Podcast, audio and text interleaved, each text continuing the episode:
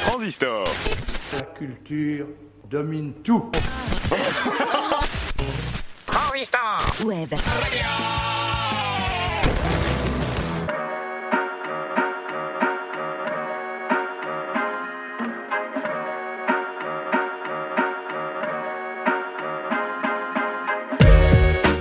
Musicocentré, épisode numéro 7, une émission de musique classique qui vous est proposée par Clara Nouvelle.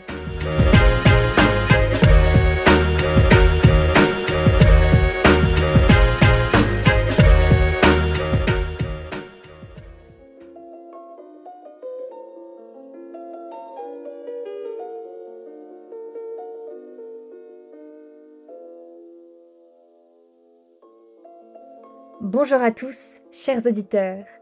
Alors que la Saint-Valentin approche, oubliez les fleurs et les chocolats et venez plutôt, avec moi, écouter le rythme des intermittences du cœur, explorer les chemins de l'amour en musique.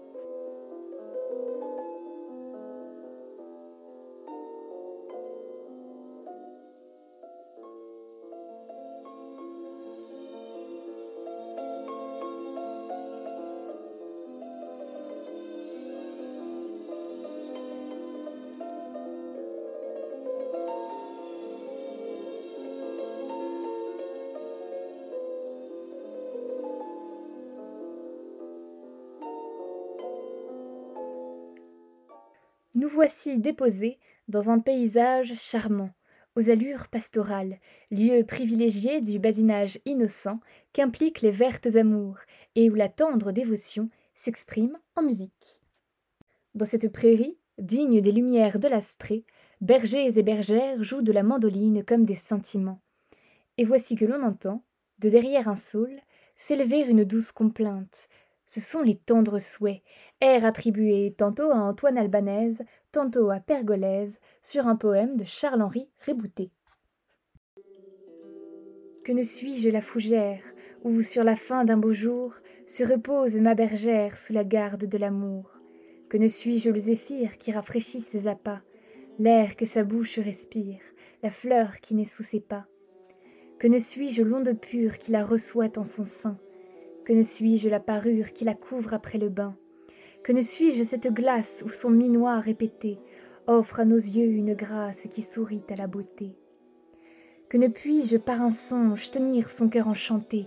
Que ne puis-je du mensonge passer à la vérité? Les dieux qui m'ont donné l'être m'ont fait trop ambitieux, car enfin je voudrais être tout ce qui plaît à ses yeux.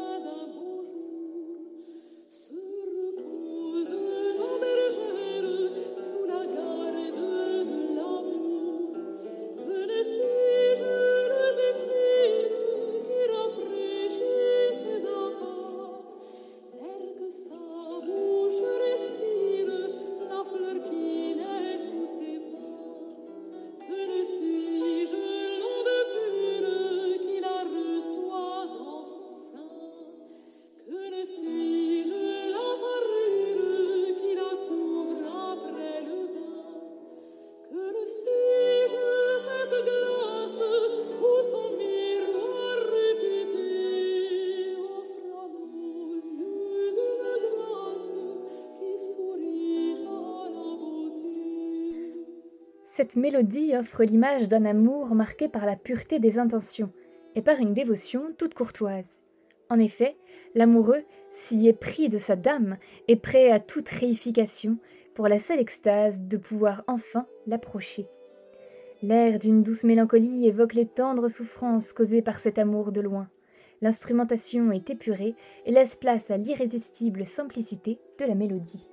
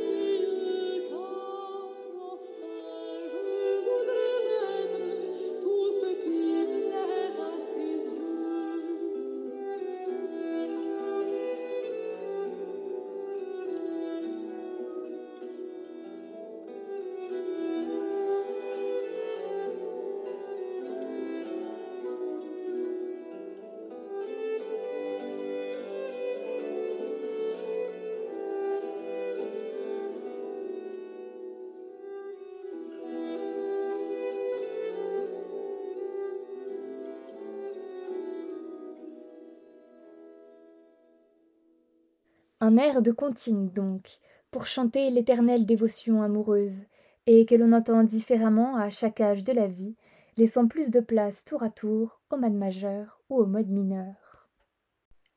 Mais passons désormais à une nouvelle image de l'amour transi, avec l'andantino du concerto numéro 9, dit Jeune homme de Mozart.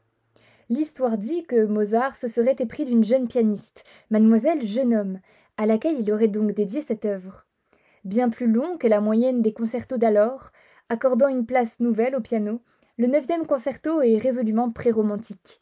Des trois sublimes mouvements qui le composent, nous retiendrons ici son mouvement lent, un andantino bouleversant, pris entre ombre et lumière.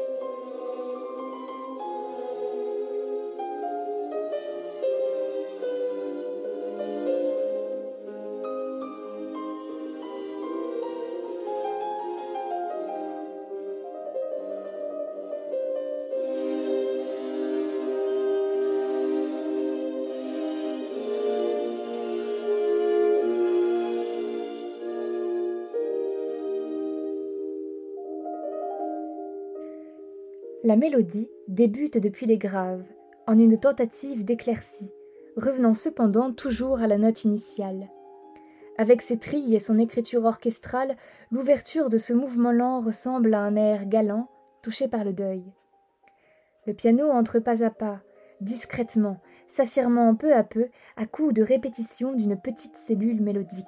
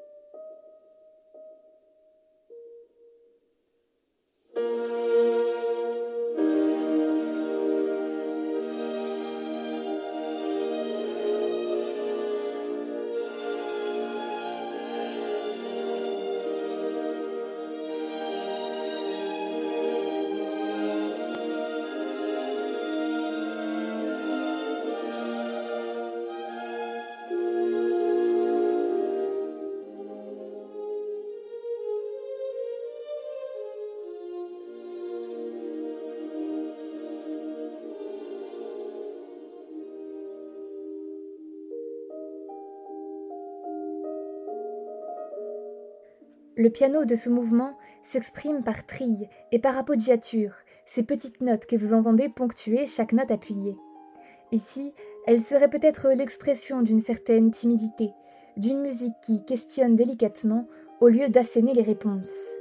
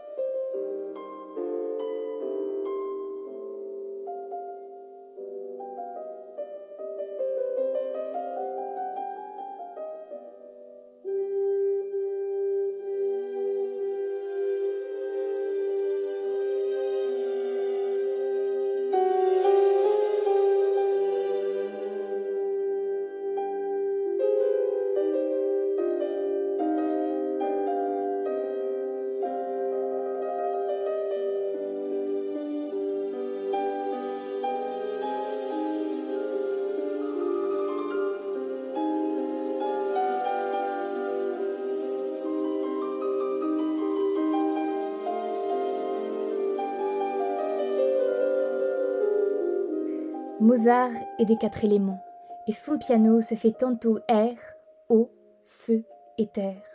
Sa musique, d'une élégance troublante, tant elle touche à nos émotions les plus profondes, renvoie à notre intrinsèque humanité, toujours en clair-obscur.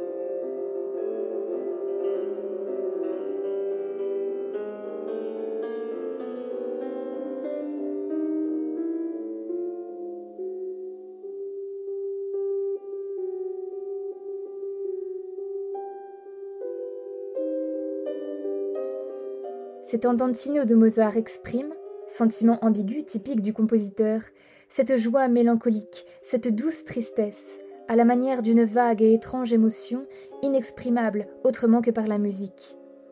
Image d'une dévotion qui irait peut-être au-delà de la mort, l'infinie tendresse qui se dégage de cette pièce n'est pas à prendre, à l'échelle de la vie de Mozart, au pied de la lettre. Mozart s'amuse et les muses se succèdent. Mais peu importe, car nous ne donnons pas ici dans le biographique. Cet amour aérien et terrestre à la fois, ce Zenzurt indicible, c'est l'amour de la musique en soi, de la mélodie pour elle-même, salvatrice, vectrice de sens.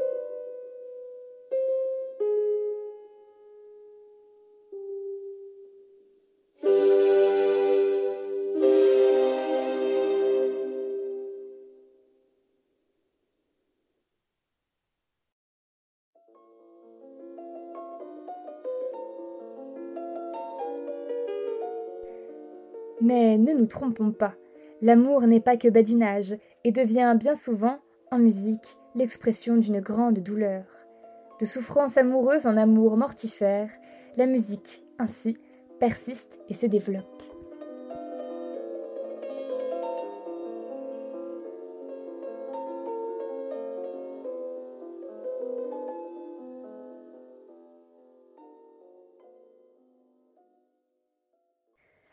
La musique ne serait-elle pas le baume apaisant les douleurs d'amour?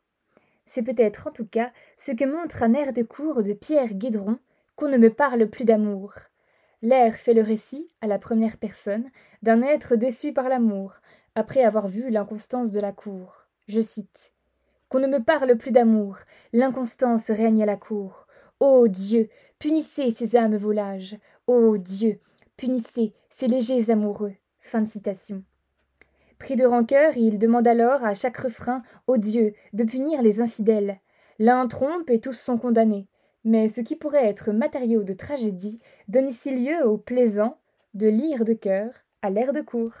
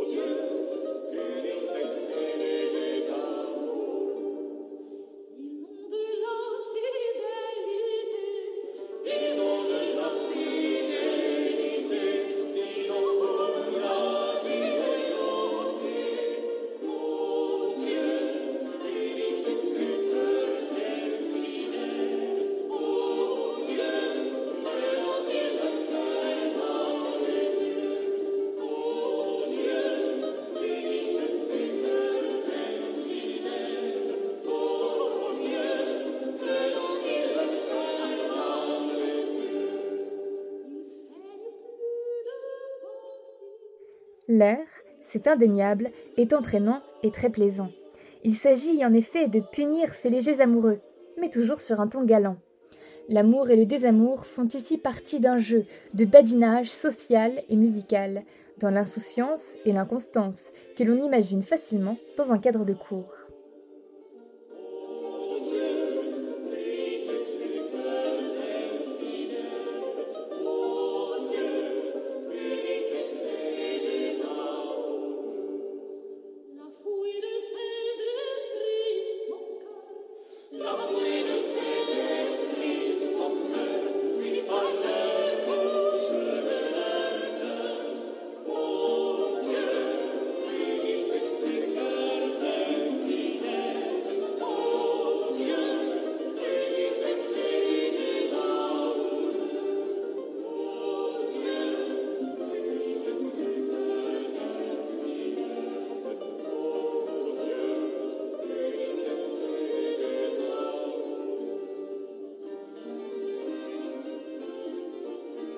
Les infidélités amoureuses sont remplacées par la jouissance d'une polyphonie pleine et d'un jeu entre les instruments. À chaque début de couplet, la polyphonie se révèle dans toute sa richesse, par contraste avec la voix solo de la soprano qui entonne la mélodie. Après un silence, la soprano reprend inévitablement un autre couplet qui débute par une nouvelle critique de ses inconstants. Jeu de fiel, certes, mais surtout jeu musical, la critique devenant aussi irrésistible que le plaisir de chanter, la communauté des esprits moqueurs étant remplacée par la communauté musicale, joyeuse bande de devisants à l'esprit aiguisé et à la voix jubilatoire.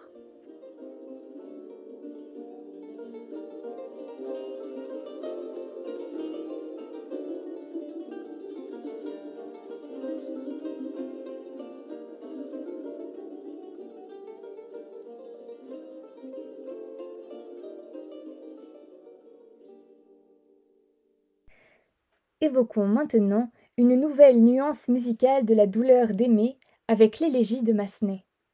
Cette mélodie de Massenet, vous la connaissez sûrement. Un des airs les plus populaires de la belle époque, l'élégie a également été reprise en tant que leitmotiv musical du ballet L'histoire de Manon de Kenneth Macmillan, adapté de Manon Lescaut. Alors, une mélodie élégiaque reprise dans le récit d'un amour menant à la déchéance et de la mort pieuse vue comme seule issue rédemptrice, on comprend bien d'emblée que l'élégie de Massenet n'offre pas une vision démesurément positive des histoires d'amour. Et les paroles le confirment.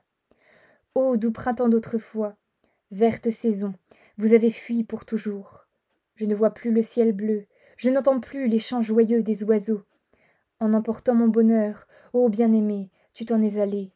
Et c'est en vain que revient le printemps.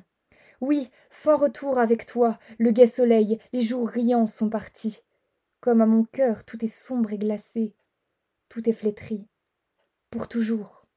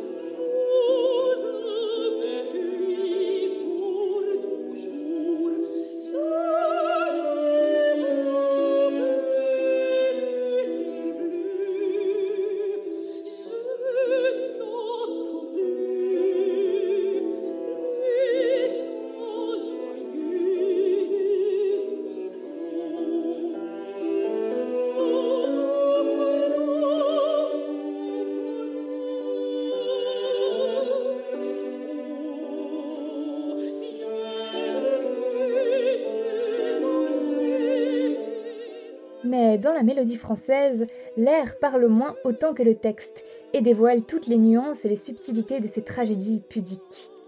C'en est donc fini de la joie simple des vertes amours, dans cette mélodie au thème descendant de manière chromatique, demi-ton par demi-ton, irrépressiblement, à la manière d'un gémissement d'agonie, d'une chute annoncée et ressentie, seconde après seconde, en une souffrance d'amour intolérable. Le violoncelle, voix humaine, larme discrète, vient encore ajouter à ce chagrin.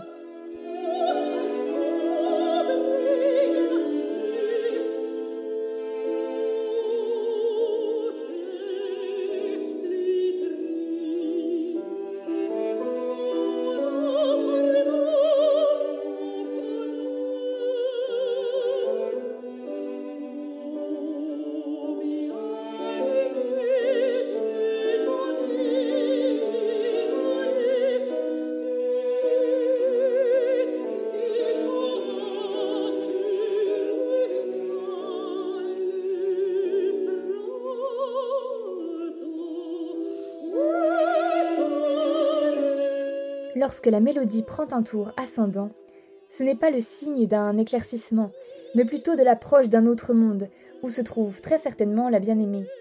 Douceur du souvenir et douceur de l'au-delà s'émêlent alors dans un mineur lumineux, agonisant, déchirant.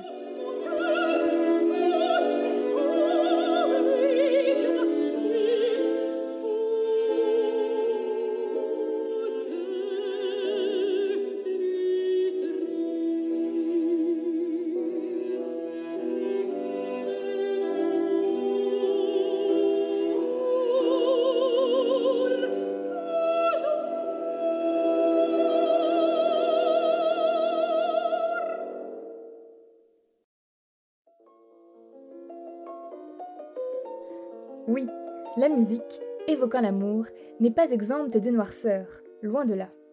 Quittons alors toute innocence pastorale et plongeons sans frémir dans l'art déliquescent d'une musique tourmentée, sensuelle, licencieuse. L'amour, en musique, c'est aussi cela.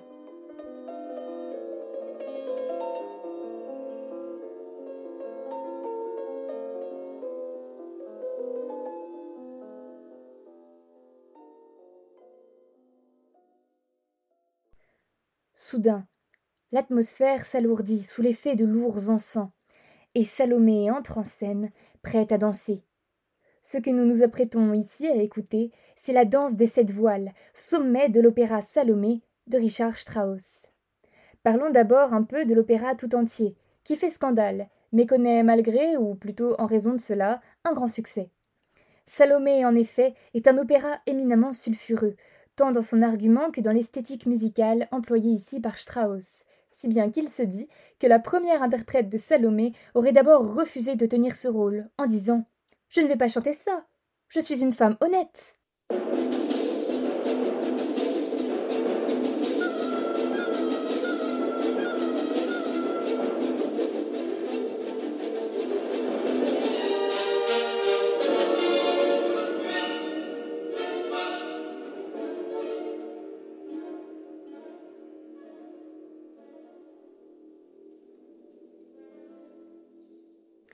Alors, la danse des sept voiles, qu'est-ce que c'est? Arme de séduction employée par Salomé, la danse des sept voiles est l'image d'une sensualité marquée par le vice et la corruption, d'un charme un peu malfaisant qui pousse à tous les extrêmes. En effet, incapable de résister au charme de Salomé, le roi Hérode accepte de lui amener la tête de Jean-Baptiste sur un plateau, pour le peu qu'elle danse pour lui. Sur la scène, l'interprète de Salomé effectue réellement la danse. Il y a donc une véritable implication physique demandée par ce rôle. Tandis que Salomé séduit le roi, la soprano séduit le public. Par là est donc peut-être révélée la nature sulfureuse de l'opéra, et plus généralement de la musique, qui est un charme jeté sur l'auditeur. Alors, comment Strauss parvient-il à composer une danse capable de tel pouvoir, d'une emprise si absolue? Écoutons.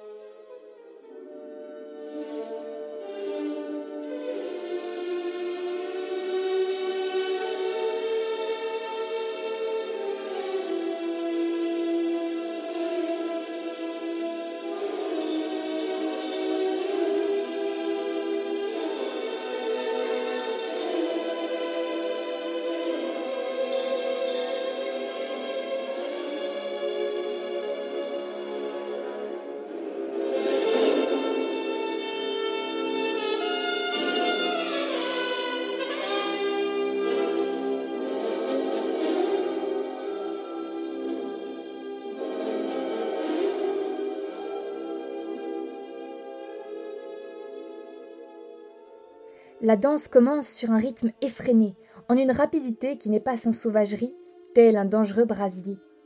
L'aspect orientalisant se remarque tout de suite, plaçant la pièce sous le signe d'une conception romancée du mystère et de la séduction. Après cette arrivée tonitruante, le rythme ralentit et se fait langoureux, ensorcelant, à la manière d'un parfum capiteux. C'est désormais le temps de la transe. La musique se produit par vagues, en un jeu sur l'association entre le grave et l'aigu, entre les pianos et les fortés.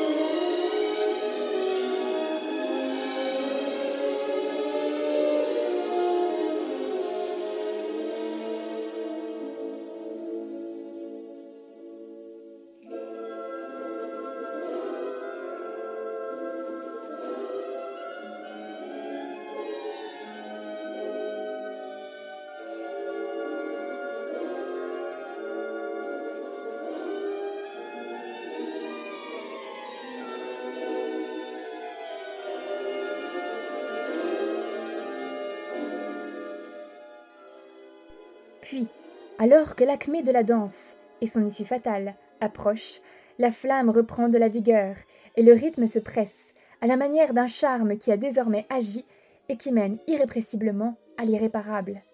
La dynamique est mortifère pour ce galop final, séduisant et infernal. Enfin, la pièce se termine avec brusquerie, vers un autre choc, le coup de grâce, cet infâme baiser prodigué par Salomé à la tête de Yochanan, faisant ainsi se succéder et se mêler scandale de l'amour et scandale de la mort.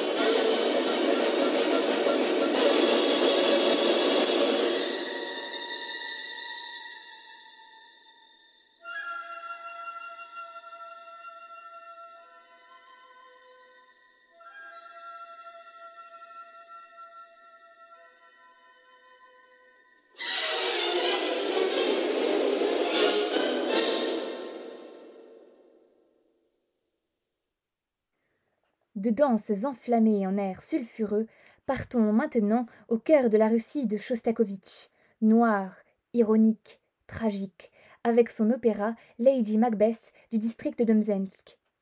Pour se libérer d'un mariage qui l'étouffe, Katerina s'enfonce dans le crime avec son amant, Sergueï, et assassine, entre autres, son époux. Alors que le corps du mari est retrouvé, Katerina, devenue une véritable Lady Macbeth, et Sergueï sont envoyés au bagne. Là-bas, la sulfureuse héroïne est délaissée par Sergueï au profit d'une autre. Au comble du désespoir, elle se jette dans un lac. Opéra d'une modernité sombre et corrompue par toutes sortes de vices, Lady Macbeth du district de Mzensk ne recule devant rien et affronte toutes les censures. En effet, la nature éminemment licencieuse de l'opéra n'échappe pas à Staline, qui l'interdit immédiatement. L'air de la scène 3 de l'acte 1, Jerebionok à met sous les yeux du spectateur devenu voyeur la solitude de Katerina, malheureuse dans son mariage et désespérée de connaître la passion. Mais baissons la voix, car se font déjà entendre les contrebasses et les violoncelles à la pesanteur tragique et marquée par le désir. L'air de Caterina emplit l'atmosphère d'une lourdeur déliquescente. La mélodie évolue en de longues tenues, à la manière de soupirs de langueur. Puis le rythme se presse vers les aigus, jusqu'à atteindre une explosion aux allures décadentes.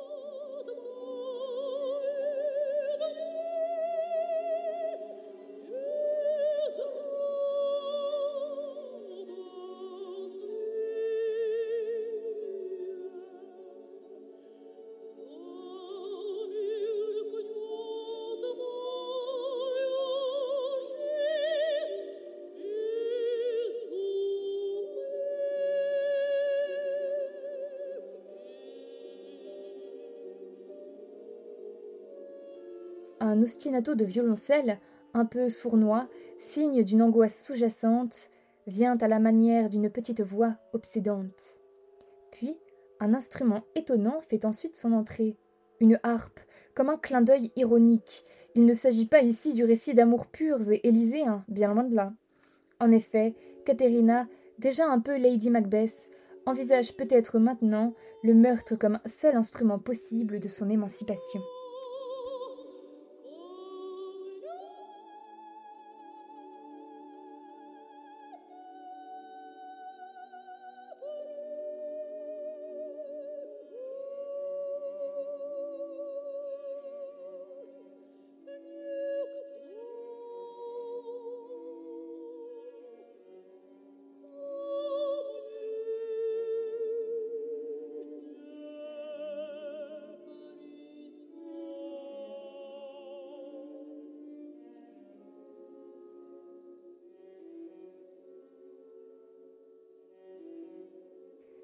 Malgré les nombreuses dissonances rappelant la nature licencieuse et physique de la langueur amoureuse de Caterina, ainsi que la transformation fatale qui l'attend, un lyrisme bouleversant est très présent dans cette pièce, et l'héroïne n'est pas encore marquée par le sceau du vice, elle n'est pas encore affranchie de tout lien. Finalement, ce que Shostakovich explore ici, c'est peut-être la nature de l'homme lorsqu'il ne sent plus aucune convention peser sur lui, qu'elle soit maritale ou sociale. Seul un contrat social empêcherait peut-être alors l'humanité de plonger définitivement dans des abîmes de noirceur, vision bien pessimiste. Ici, le compositeur offre le portrait d'une humanité marginale, vouée à la destruction, sombre et éminemment vicieuse.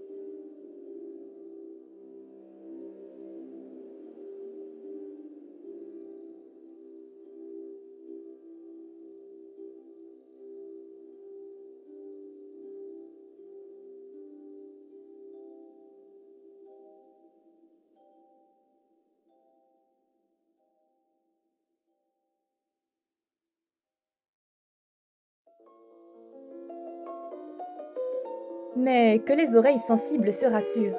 Nous désertons désormais les territoires sulfureux de la mort amoureuse. En effet, la musique, avant toute chose, ne reflète-t-elle pas l'amour dans toute sa dimension extatique, éminemment artistique? La musique montrerait donc peut-être que l'amour, avant d'être le but de l'homme, est l'instrument privilégié du compositeur.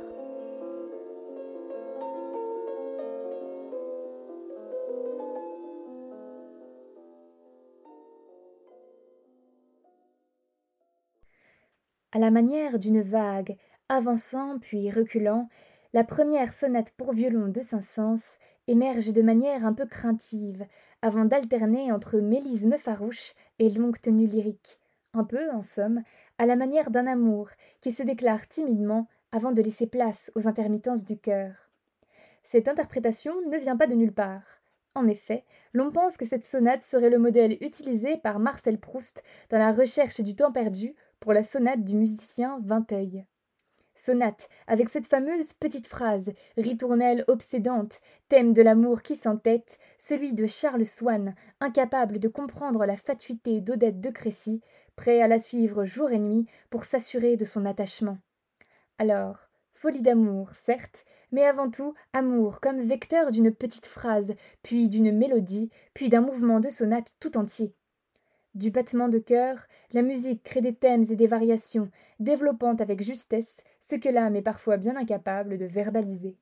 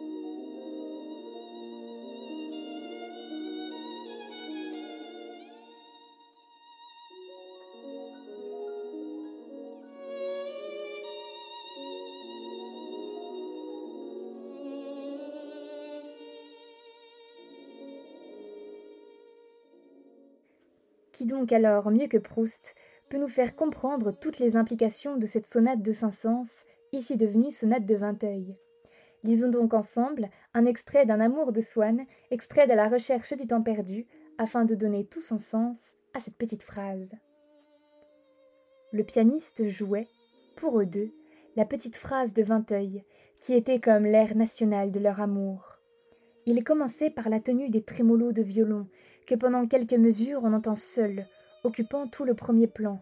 Puis tout d'un coup, il semblait s'écarter, et comme dans ces tableaux de Peter de Hors, qu'approfondit le cadre étroit d'une porte entr'ouverte, tout au loin, d'une couleur autre, dans le velouté d'une lumière interposée, la petite phrase apparaissait, dansante, pastorale, intercalée, épisodique, appartenant à un autre monde. Elle passait à plis simples et immortels, distribuant çà et là les dons de sa grâce avec le même ineffable sourire. Mais Swann y croyait distinguer maintenant du désenchantement. Elle semblait connaître la vanité de ce bonheur dont elle montrait la voix. Dans sa grâce légère, elle avait quelque chose d'accompli, comme le détachement qui succède au regret. Mais peu lui importait. Il la considérait moins en elle-même, en ce qu'elle pouvait exprimer pour un musicien qui ignorait l'existence de lui et d'Odette quand il l'avait composée, et pour tous ceux qui l'entendraient dans les siècles, que comme un gage, en souvenir de son amour qui, même pour les Verdurins ou pour le petit pianiste, faisait penser à Odette en même temps qu'à lui, les unissait. C'était au point que, comme Odette, par caprice, l'en avait prié, il avait renoncé à son projet de se faire jouer par un artiste la sonate entière, dont il continua à ne connaître que ce passage. Qu'avez-vous besoin du reste? lui avait-elle dit. C'est ça, notre morceau.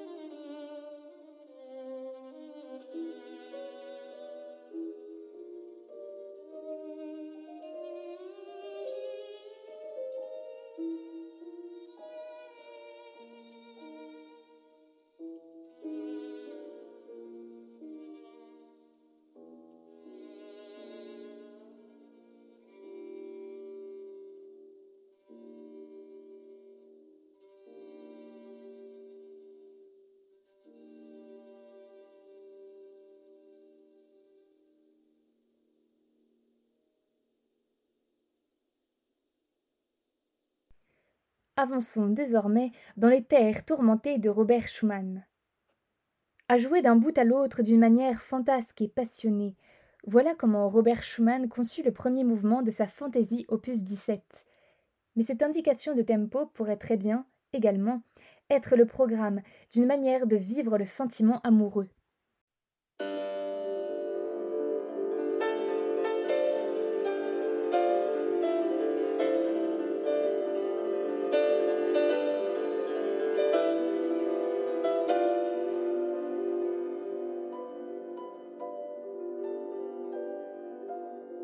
C'est dans une atmosphère d'extase que se développe la pièce, avec une main gauche virtuose et une main droite assénant des accords plaqués, pleins de la fougue de la jeunesse.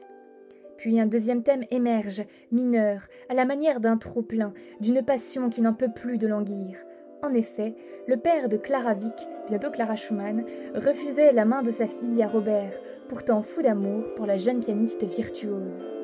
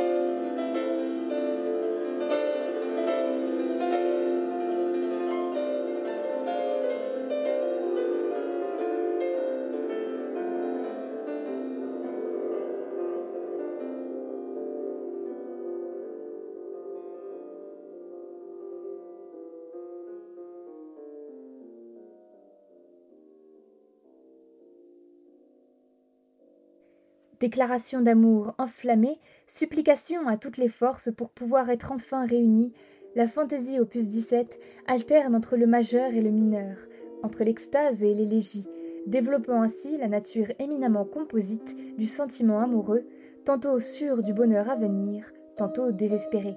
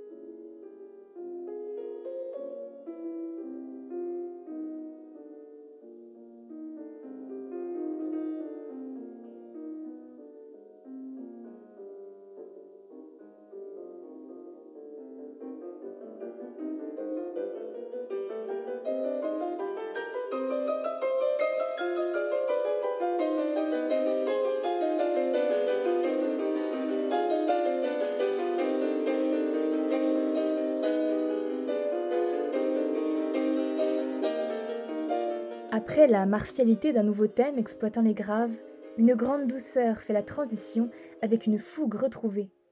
On lit dans la fantaisie aussi bien un thème et variation sur la profondeur de l'amour inconditionnel qu'il porte à Clara, tout autant qu'une lettre, suppliant et argumentant avec le père de la jeune fille.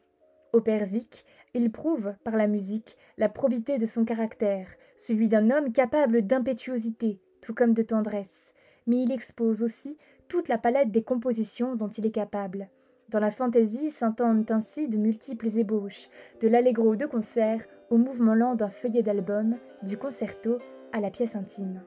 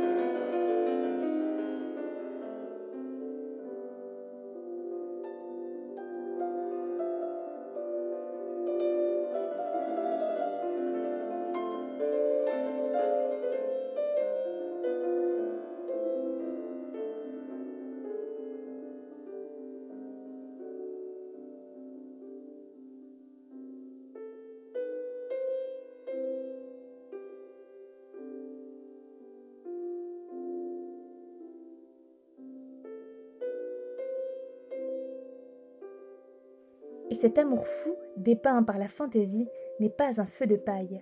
Clara et Robert sont deux âmes sœurs et forment ce qui est certainement une des plus belles et des plus tragiques de toutes les histoires d'amour.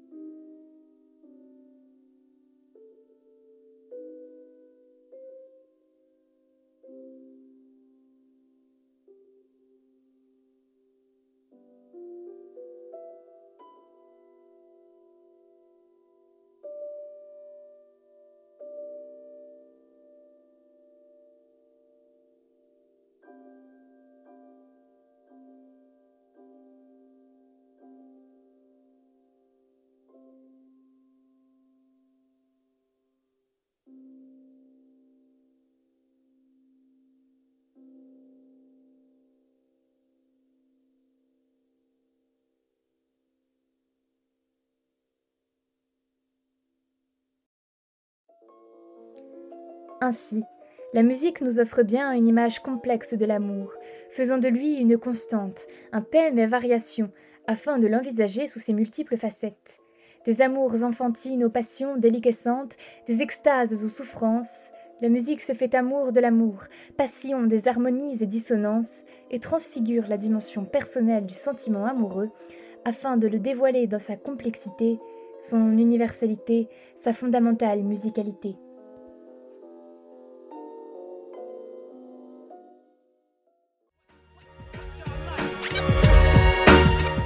Merci à tous, chers auditeurs, pour votre fidélité et à bientôt pour une nouvelle thématique.